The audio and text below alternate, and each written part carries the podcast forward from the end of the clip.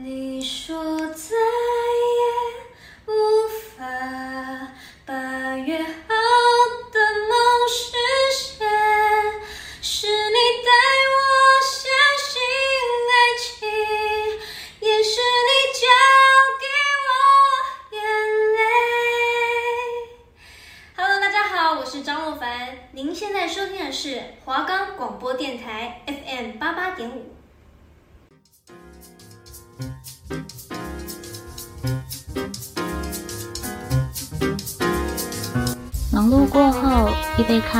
一首音乐，一本书刊，让您在此享受安宁，感受温馨。给自己一点空间及时间，喝一杯咖啡，在音乐的缓和声中，给心灵一份安宁。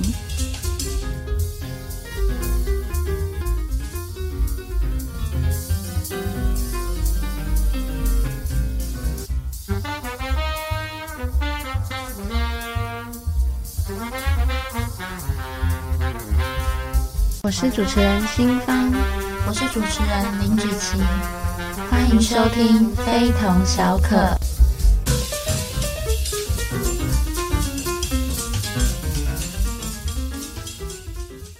我们的节目可以在 First Story、Spotify、Apple Podcasts、KKBox、Google Podcasts、Pocket Casts、Sound On Player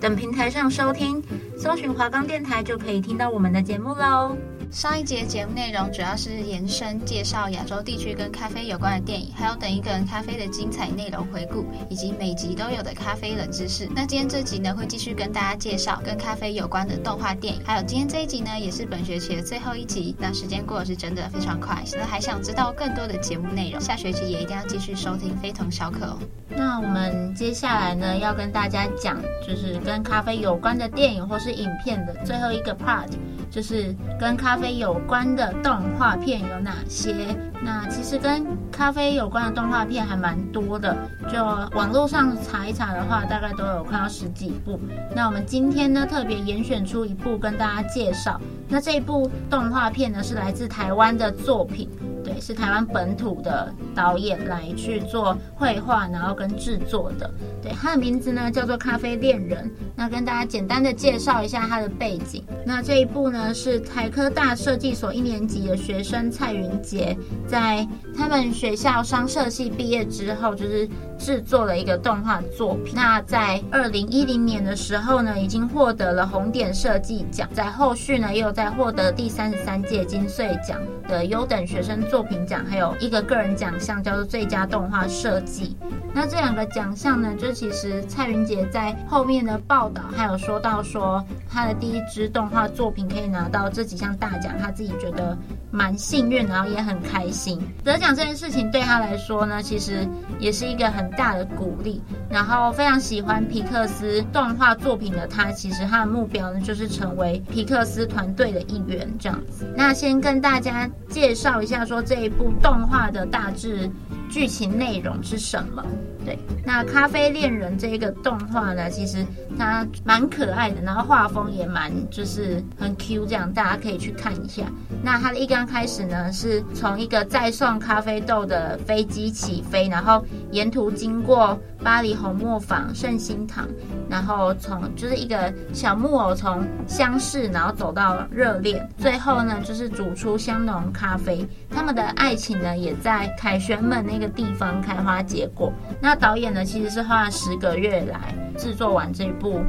动画的。对，那这一部动画，其实时间并不是很长，大概只有五分钟。那他们的影片呢，大致的背景就是他把制作咖啡的过程，包含说选咖啡豆啊、磨粉，然后还要热那个牛奶的步骤，就是发展出十四个煮咖啡的机关，然后穿插中间也是穿插的就是一些恋爱故事，然后再结合了巴黎。他们当地十四个著名的景点，包含了巴黎歌剧院、埃菲尔铁塔，然后凯旋门等等一些非常有名的一些景点，然后将咖啡的浓郁啊，还有爱情的甜美混合在巴黎的那些景色，就是浪漫的那种气氛当中。这整部片呢，其实它的色调并不是那种像我们看到以往那种动画片是那种非常饱和，然后很鲜艳的色彩。它是用比较像是老电影的那一种色调，然后复古的那一种颜色饱和度来去做一个影片的处理。那再结合一些就是比较俏皮的背景音乐下面，然后还有呃巧妙的机关设计啊，还有就是恋人关系的这些故事情节，就是一起在这短短的五分钟之内，我们都可以看到。那导演其实他自己有说，他本身呢就非常的喜欢喝咖啡，就是故事里面呢就是的店老板，他的人设其实原本是他自己。那在呃制作的时候，他其实原本是没有考虑想要融入一个呃恋爱的故事，但。他单纯原本是想要，就是把一个制作一杯咖啡的过程从无到有，然后拍出来。但是在跟老师做一个讨论之后，老师希望他加人文内容，无论是说人的情感啊，或者是什么的，让这个作品更有内涵，也更有深度。对，那在他自己考虑之后，他决定要融入巴黎的景点，然后还有爱情的故事这样子。同时，他也有说到说他的第一支作品其实就获得大奖嘛，那他自己觉得就是还蛮开心的。那在片尾的时候呢，其实那个老板娘就是用真心和浓郁爱情调制的这一杯咖啡，然后送到顾客手里的时候，他自己同时也感受到了咖啡带来的那些香醇美妙的气息。然后他不禁就是翘起了脚，这样子的这个动作设计呢，其实就还蛮俏皮的，但同时也是让这整部动画呢，就是达到了一个蛮可爱的一个就是感觉，对。那这一部动画大致上就是这样子。那会选这一部动画呢，其实原因是因为说它第一个是台湾本身学生自己制作的作品，然后再来也是说，其实我个人觉得五分钟之内可以把一个故事完整的说出来，然后融合了就是很多不同的元素，然后让这个故事更完整。我觉得这真的是一件很棒的事情。那像我们其实虽然说是呃新闻系的学生，但我们也是跟传播有关系嘛，那我觉得其实我们多多少少都会需要在比较短时间之内，然后去把一件事情就是完整的说出来。我觉得这一点跟我们新闻的就是性质其实还蛮相近的。大家就是真的很推荐可以去看这一部动画，而且真的不花时间，然后你又可以同时获得蛮多不同的感受跟一些心思。那其实呢，除了说，呃，像我们刚刚介绍的动画啊，还有我们前几期介绍的电影以外，那还有一部就是广告。那其实就是我觉得在近期我看过跟咖啡相关的影片当中，让我印象也蛮深刻的，在网络上讨论度也很高。对，它就是某一个品牌的，就是咖啡广告。对，那我们就不讲品牌的名字，大家去网络上找应该会找得到，因为是一个蛮大的品牌。对，那这个品牌呢，它主要是在讲就是。透过日本动画风格的香港街景会是什么样子的？那新方就是我想问问看，关于香港你有怎样的就是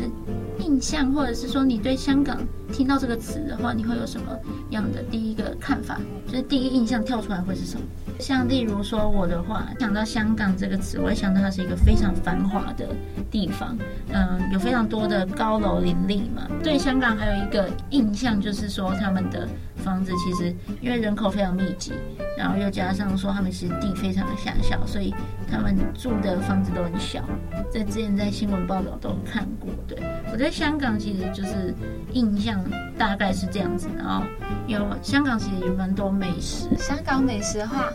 我个人是很喜欢那个冰火菠萝包啦，哦，那个很好吃。对对对，那这大概他就是在讲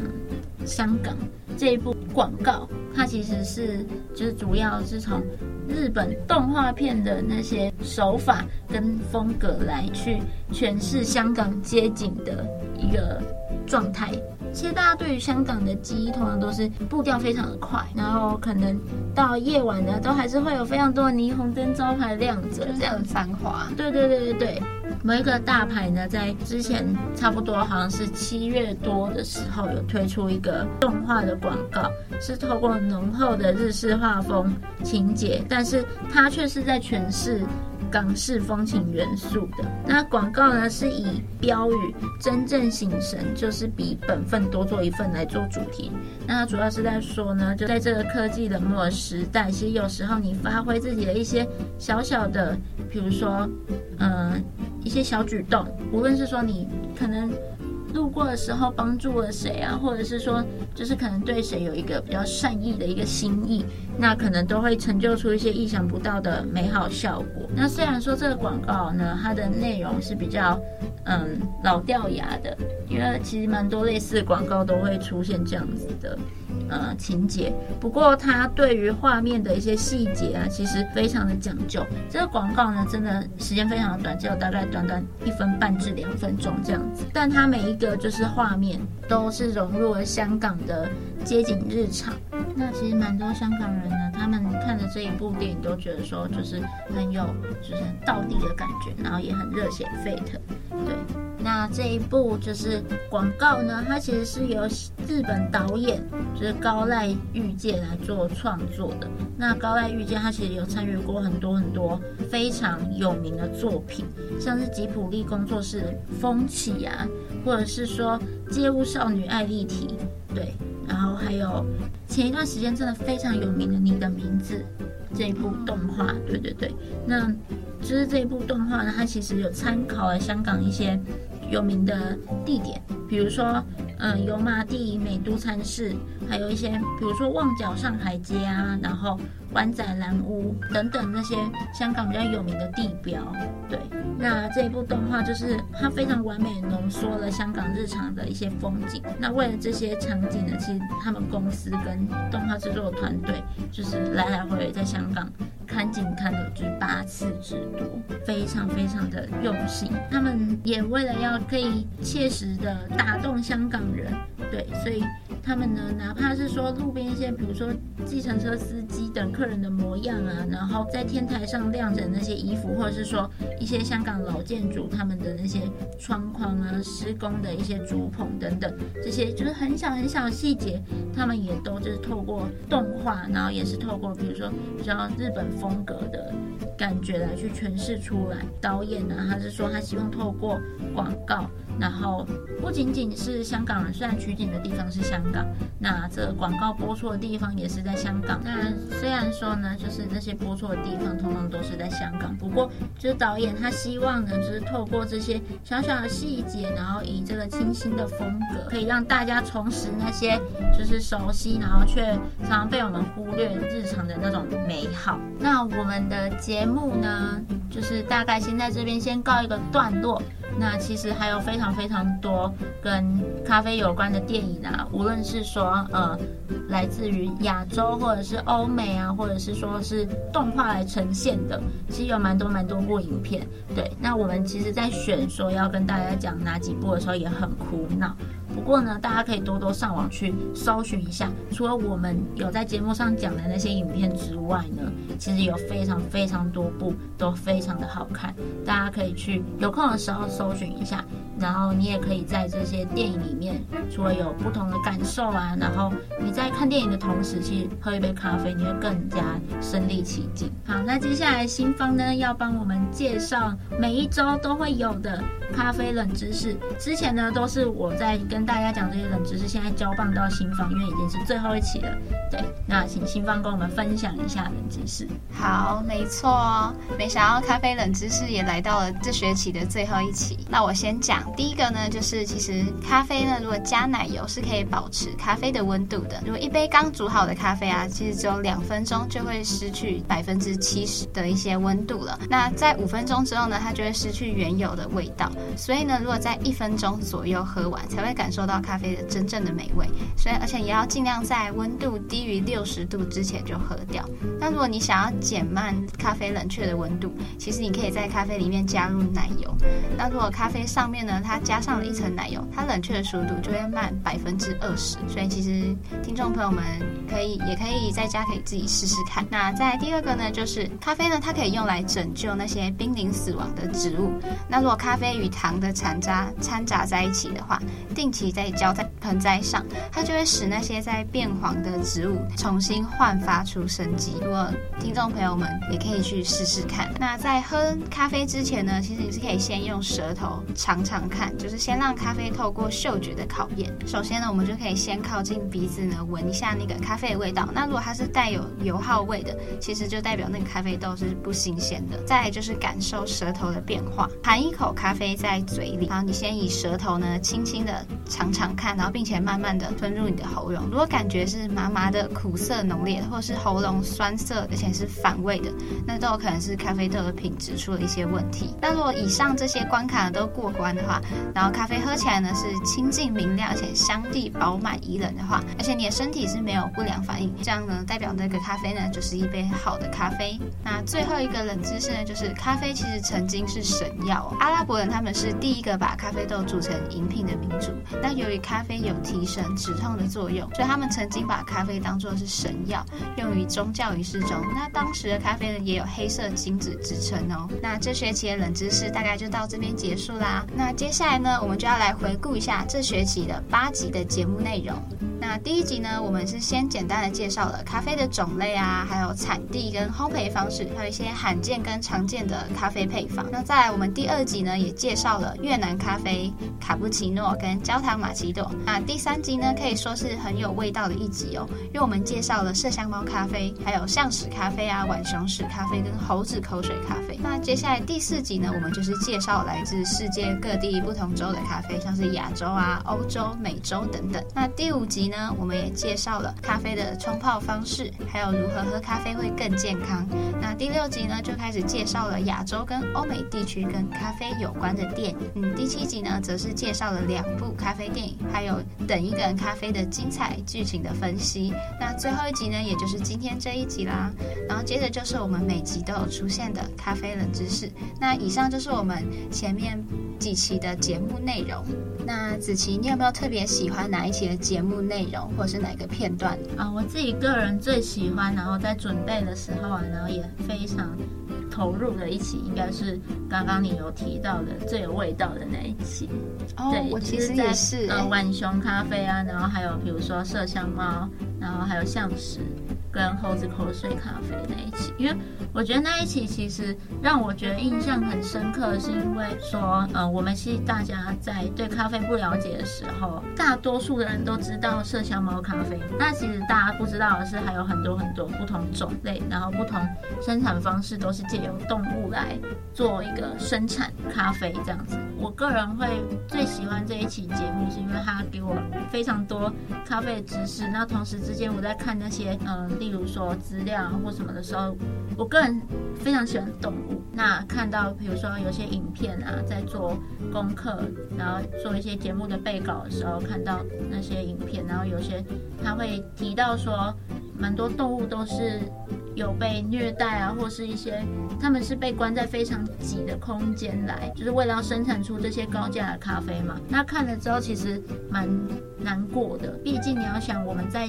享受，虽然说我们也没有享受到，因为没有什么钱。对，哦、是，对对对。但是在人们享受呃高档啊，然后享受这些美味的时候，很多时候是牺牲掉很多动物，然后也有可能是牺牲蛮多人的。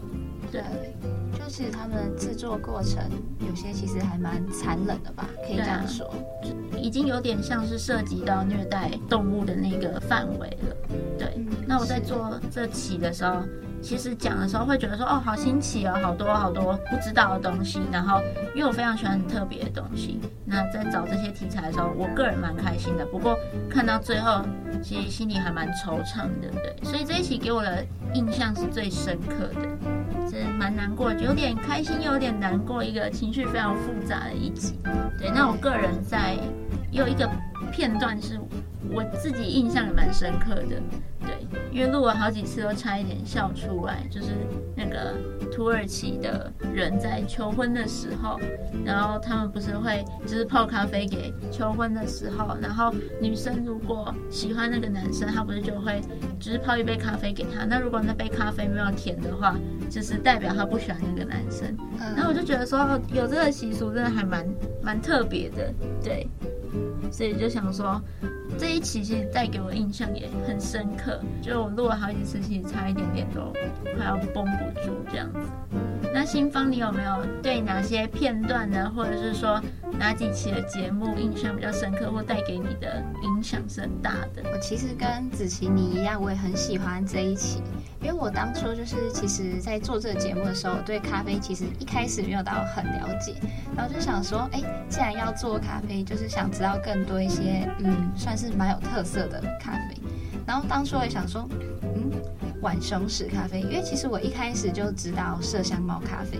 但是我不知道就是还有其他像什么象屎咖啡啊、浣熊屎咖啡啊这种。对，然后就想是也都不知道。对，就是咖啡的种类很多啦，然后就觉得很特别。然后你刚刚有提到说，就是像那个动物的问题，嗯，我自己也觉得，我觉得人们就是可能有点残忍，就是可能为了自己的利益啊，还是什么。就是嗯，我觉得这个行为是很不行。嗯，就是很多，就他们可以创造很多风味的咖啡嘛。嗯，只是我觉得可以的话，不要用这么残忍的方式。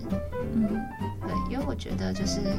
就大家在享受一些就是觉得很美好的事物的时候，也应该多多的去关心一下这些小动物，不要这么残忍的对待它们。嗯。自己呢，其实还有一个片段蛮喜欢，就是我们之前有分享那个等一个人咖啡，就是跟咖啡有关的一些电影，在上一期的节目里面。对，因为我其实，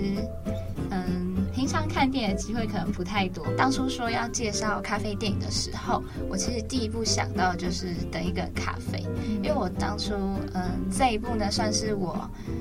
还蛮喜欢的，因为其实有到我一个私人的原因，就是我很喜欢张立昂。嗯，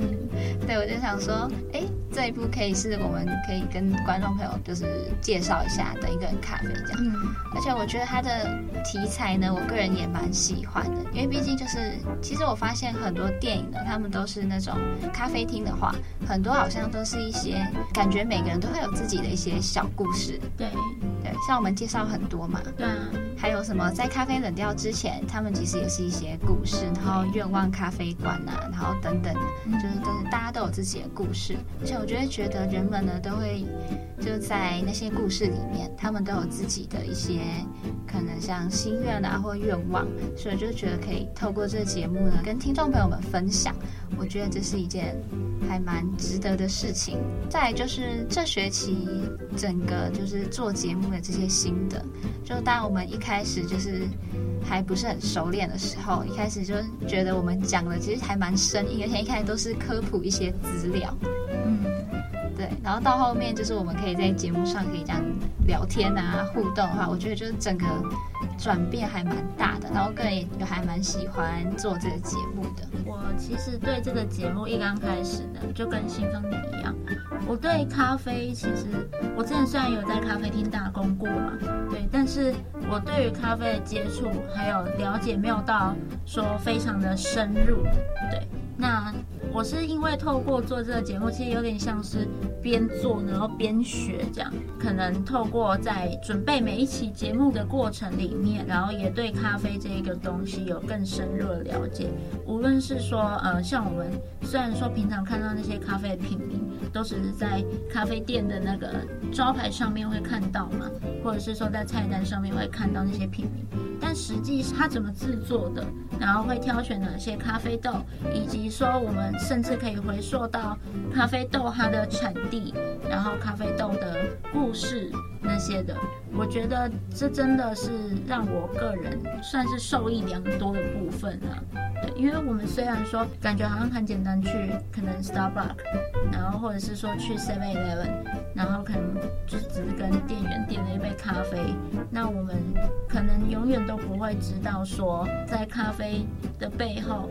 除了说那些冲泡的过程啊等等的，就是还有这么这么多的一些知识，然后还有这么多的一个故事在。我觉得其实做这个节目对我来说，除了对咖啡的了解更多，然后也更深，我其实也更喜欢咖啡。那我现在可能在店里面买咖啡的时候啊，我觉得不由自主的想到说，哎，那时候在某一期节目里面，我可能好像有就是讲过什么样的内容，然后可能就是也会想到一些，比如说在节目上说的一些咖啡的冷知识啊，或者是一些有趣东西。都会会心一笑这样，对，然后也像刚刚新方有提到的，可能说一刚开始我们做节目啊，然后对于咖啡其实并不是都很了解，或者是说我们其实在制作这个节目的时候呢，一刚开始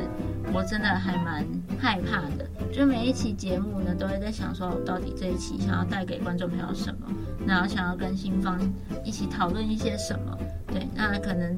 原本做节目的形式比较像是在跟大家做科普，然后说明说咖啡这个东西，但是一直到后面呢，越来越像是可以比较轻松自在的跟观众朋友，或者是说我们两个主持人之间也可以比较自在，然后聊天，然后同时之间也可以带给大家一些咖啡的知识啊，然后跟大家后面后续可能聊电影之类的，我觉得这带给我的。感受还蛮深的，对，其实就是蛮感动的啊。可能到后面做节目的时候，越来越就是也不是说越来越越来越越来越松或什么的，就是整个心态上面跟整个就是对于节目的感情都蛮就是有不一样的感受。对，在心态上面可能。对于这个节目来说，会越来越就是有一种哇，这是我的节目，然后我非常喜欢它，就是非常喜欢这个节目。对对对对对。然后可能在做一期节目的时候，也会非常希望说这一期节目其实可以让观众朋友有一点点共鸣，或者是说让观众朋友对咖啡有更深入的了解。那我觉得其实这带给我的一些回馈啊，或是一些一些感悟，对，我觉得还蛮。影响我蛮深的，这一段时间。那新芳，你就是在制作这个节目的时候，有没有什么感想之类的呢？就像我刚刚有提到嘛，就是我也是从一开始的很生疏，到后面慢慢的熟练。我觉得这个过程就是我也是学习蛮多，因为我也是在边做这个节目边学一些关于咖啡的一些小知识也好啊，或者是一些制作方式，还有一些咖啡的配方。所以透过这个节目呢，其实我也。已经就是有更了解的咖啡了。以前平常去咖啡厅嘛，如果喝咖啡，就是可能只想说哦，就是卡布奇诺啊，然后你也不会想去了解什么。嗯、但就是现在，如果有时候去咖啡厅的时候，会想说，嗯，我可能会想要了解一下这个咖啡，它可能它怎么制作的，啊，或者是它咖啡的产地，嗯，就会有那种兴趣，会想要去特别的了解。所以我觉得这是我就是一个心态上转变蛮大的部分。录完一整个节目的感觉，我莫名会有一种成就感吧，因为毕竟这一学期这样八期节目，然后这样录录录到今天是最后一期了。就会觉得哇天哪！我本来一开始可能还觉得自己可能啊我自己能做到嘛这样，然后到后面发现哎，没想到我们竟然就是把这学期的八期也都做完了。做节目这样呢，其实还蛮轻松，还蛮愉快的。就是虽然有时候可能会为了要想一些题材，可能会就觉得就想要给观众朋友带来就是比较好的啊，或者是想要带给他们什么东西，有时候我们就是会绞尽脑汁的想。那就是不管呈现的效果怎么样，就是都希望听众。朋友们可以喜欢我们就是这学期的八期节目。那其实，在每一期节目的最后呢，我们都会就是问看看观众朋友说有没有特别喜欢什么部分，或者是说有没有特别想要再跟我们聊什么部分。这一点我其实一直都觉得蛮可惜的，因为我们这是节目嘛，那没有办法线上的跟听众朋友去做一个互动啊或什么的，这是我觉得就是蛮遗憾的一个部分。但是可以就是通过这八。期，然后学习到很多跟咖啡有关的一些东西，然后也希望说我们做的节目可以带给听众朋友，呃，不管是说一些让大家更认识咖啡也好啊，或者是说陪伴听众朋友消磨一些时光，我觉得这都对我来说是一个蛮大的收获，然后我也蛮开心的。下学期呢，也希望大家可以继续多多支持我们非同小可，然后跟着我们一起畅游在咖啡的世界里面，然后我们也可以更加的了解咖啡，然后也可以就是通过咖啡搭起我们友谊的桥梁。那这学期的节目内容呢，就到这边正式的告一段落了。我是主持人新芳，我是主持人子琪，我们下学期再见喽，拜拜。拜拜。